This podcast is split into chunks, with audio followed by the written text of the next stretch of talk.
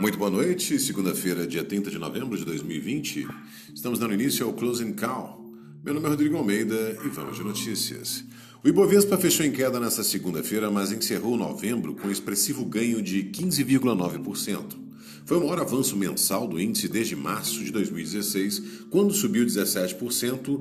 É o melhor novembro da bolsa desde 1999, ano que o benchmark registrou uma valorização de 17,8% no penúltimo mês. Ibovespa nesta segunda.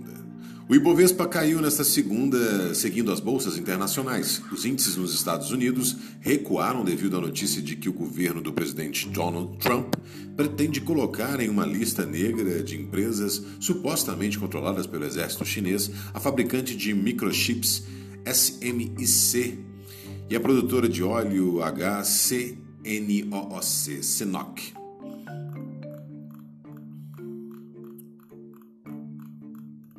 Relatório Focus.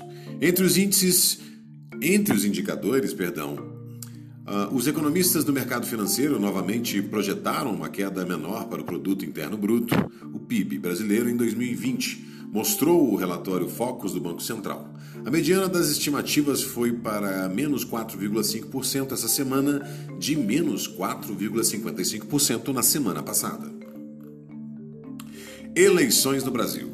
As eleições municipais do Brasil se encerraram no domingo, quando eleitores de 57 cidades brasileiras votaram no segundo turno. O resultado foi apurado por volta de 8h30. Houve aumento de abstenção de 29,47% frente aos 23,14% do primeiro turno, segundo o Tribunal Superior Eleitoral. Radar Corporativo. O grupo de telecomunicações em recuperação judicial, Oi, recebeu um desconto de 50% na dívida de cerca de 14 bilhões devido à União e ainda poderá parcelar o valor remanescente, afirmou a Advocacia Geral da União na sexta-feira. Essas foram as notícias do Close and Call. Muito obrigado pela audiência encontro vocês amanhã. Tenham todos uma excelente noite e até lá.